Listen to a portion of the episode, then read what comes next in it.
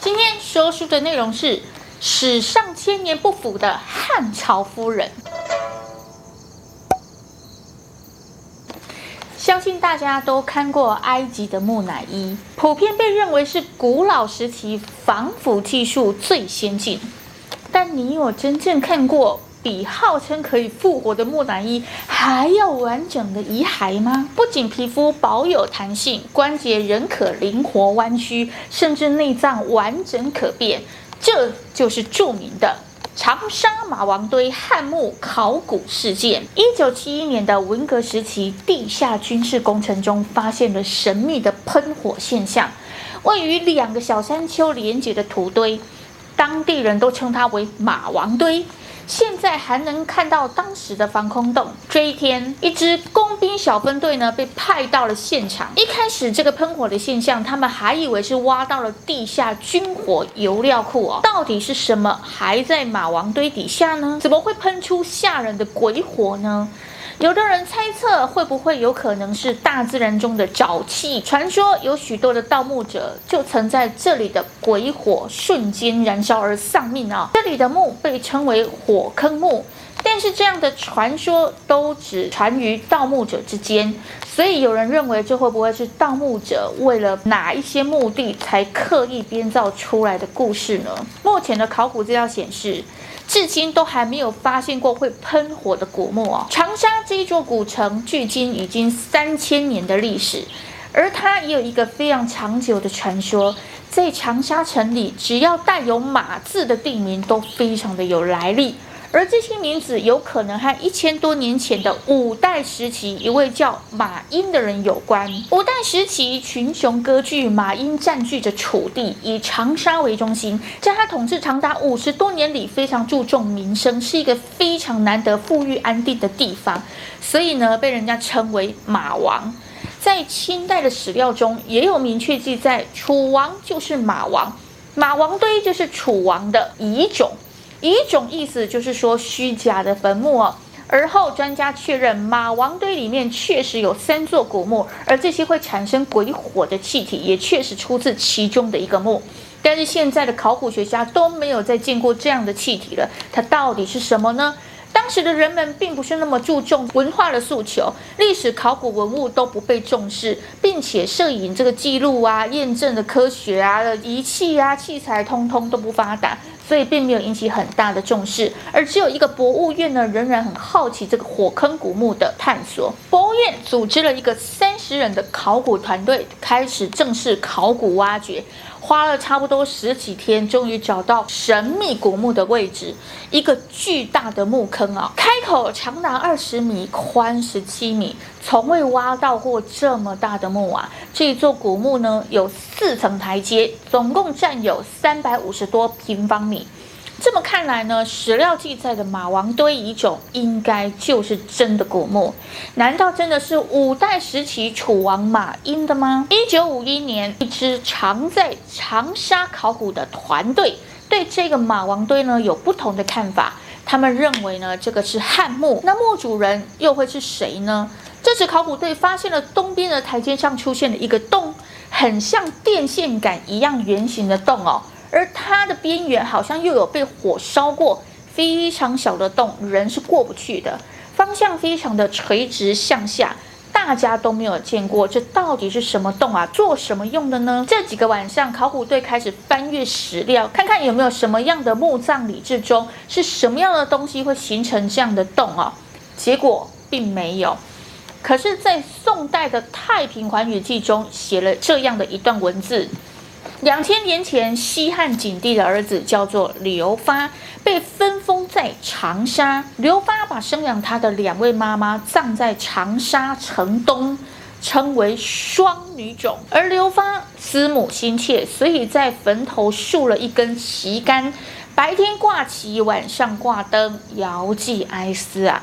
这个位置和马王堆的位置也有吻合，而马王堆刚好就是两个明显的封土堆，又符合了当初考古队认为是汉墓的结论。专家们开始在古人挖的墓坑台阶一层一层的向下挖。几天之后，被认为插旗杆的这个洞往下挖了两米之后不见了。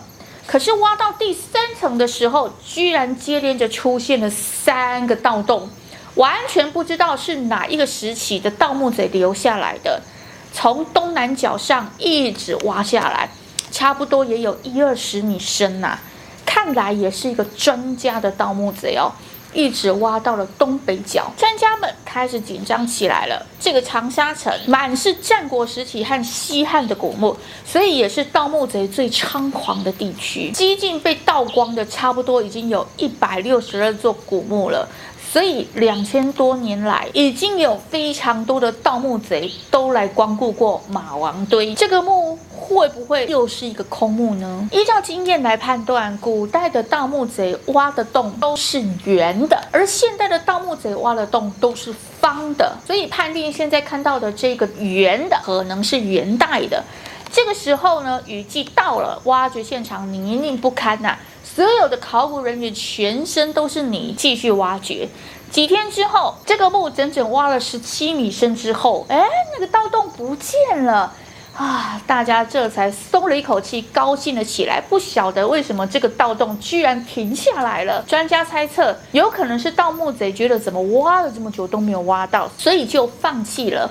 但实际上，他只要再多挖个十公分就中了。在盗洞消失之后呢，往下再挖了差不多四十公分，出现了一种白色的胶泥。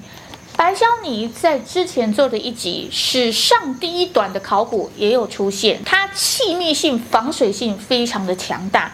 秦汉时期的南方墓葬都用它来密封棺木，堪比现代的奈米防水科技呀、啊。这种白胶泥居然有一米厚。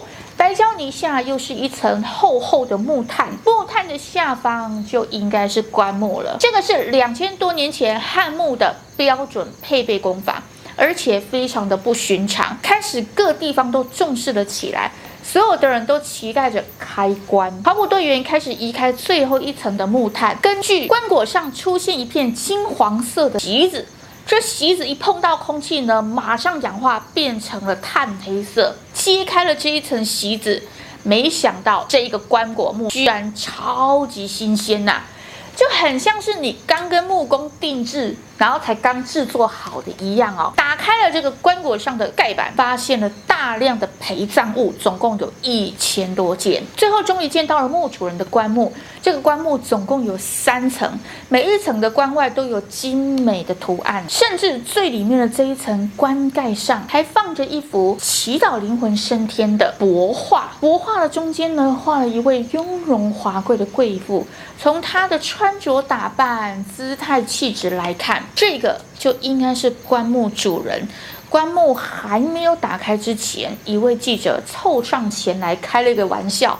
他说：“哎呀，难道这里面真的会有人啊？”考古人员却回答说：“啊，你真是个外行人啊！这顶多也可能就只剩下一些骨头啊、残渣啊之类的，而且这还算好的了。会这么说的原因，就是因为马王堆汉墓它处于潮湿的长沙。”天无生日晴，又如此潮湿的情况下，不可能会有干尸吧？而且下葬之后呢，遇到水，细菌的产生一定会很快的就被分解。更何况它已经经过了两千多年的时间了。晚上，棺木终于掉出了墓坑，运回了博物馆，大家都累坏了，所以打算明天再进行开棺。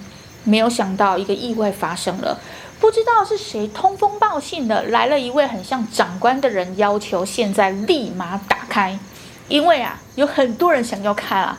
哎呀，这凑热闹的可多了哦。不得已的情况下，还是得做。但是这样仓促的开关，留下了一点永远的遗憾。怎么说呢？棺盖缓缓打开了，第一眼看到的是一种褐色的液体。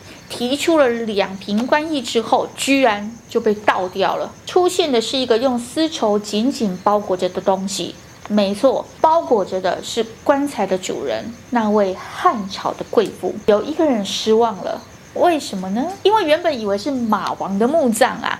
那就会有像西汉王室的金缕玉衣，但现在看起来并不是。现在必须想办法打开这层层的丝绸，丝绸的纤维有动物的蛋白质，所以很容易腐坏啊。第一次看到两千年前的丝织品啊，专家们选择的手术刀，决定进行一块一块的切割，像豆腐一样哦。最新丝绸看起来是光亮如新，但是实际上它已经像豆腐一样柔软易碎。这个工程呢，进行了到半夜。这个时候，其中一位专家哦，用手指从切口中偷偷的探入，摸到的不是骨头，居然是非常有弹性的人体，吓了他一跳啊！哎呀，这是一具非常有弹性的女尸，就好像是刚刚下葬不久而已。那到底是谁呢？而且到底是为什么没有腐坏？从一千多件的陪葬物中发现了一个漆盒，上面呢写着三个字“戴侯家”，其他的封泥上也都有出现“戴侯”两个字。之后还在一个梳妆盒里面找到了一枚印章，上面刻着“妾心追”。这些文字到底代表的是什么呢？《史记》和《汉书》的记载呢，西汉列侯中就有爵号称为戴侯。最早出现在公元前一百九十三年，也就是汉惠帝二年。关于汉惠帝的故事，可以在之前有一集《史上最残暴的女人》中听到。史书上记载，长沙国丞相李苍受封代侯爵号，食邑七百户，共世袭传承了四代，直至公元前一百一十年废除哦，共延续了八十三年。如果是这样，受封在长沙，当然就有可能下葬于长沙。可是呢，辛追是谁呢？史料中完全没有任何的记载。难道是丞相代侯的家人吗？但除了以上的文物文字，就没有任何其他可以直接证明墓主人身份的东西了。这位贵妇的身体已经放在建筑中多日，如果再不想办法保存，很快就会被细菌分解而腐败。这个时候呢，负责的考古队员到处开始寻求帮助啊，但在这个年代的科技仪器都不发达。各地方研究所都没有任何经验，只能到处碰壁失败。这时候呢，他的办公室来了一个人，一位来自医学院的讲师，但是他的目的是呢，想要找一些样本作为教学使用哦。考古队员这个头脑一转啊，对，那干脆马上告诉了他保存古尸的这个问题。几天后。医学院的讲师带着几名的同事来到了博物馆，大家都惊呆了。关节能灵活活动，肌肉还非常的有弹性，就算是现代的防腐药水都达不到这样的保存程度。虽然外面保存的非常完整，但通常内脏啊是最容易腐败的。没有想到。打开之后，所有的内脏也都保存得非常的完整啊！专家们表示，考古的过程都没有看到任何一点水分，但开棺的时候所看到的那些褐色液体里面，居然还有丰富的氨基酸以外。还有乙醇啊、乙酸啊、汞啊，沉积物都有。这些东西都是杀菌的物质。就比如乙醇，就是专门杀菌药物的酒精。但又有专家认为，这些水分有可能就是来自于人体的蛋白质分解。人体百分之七十都是水分嘛。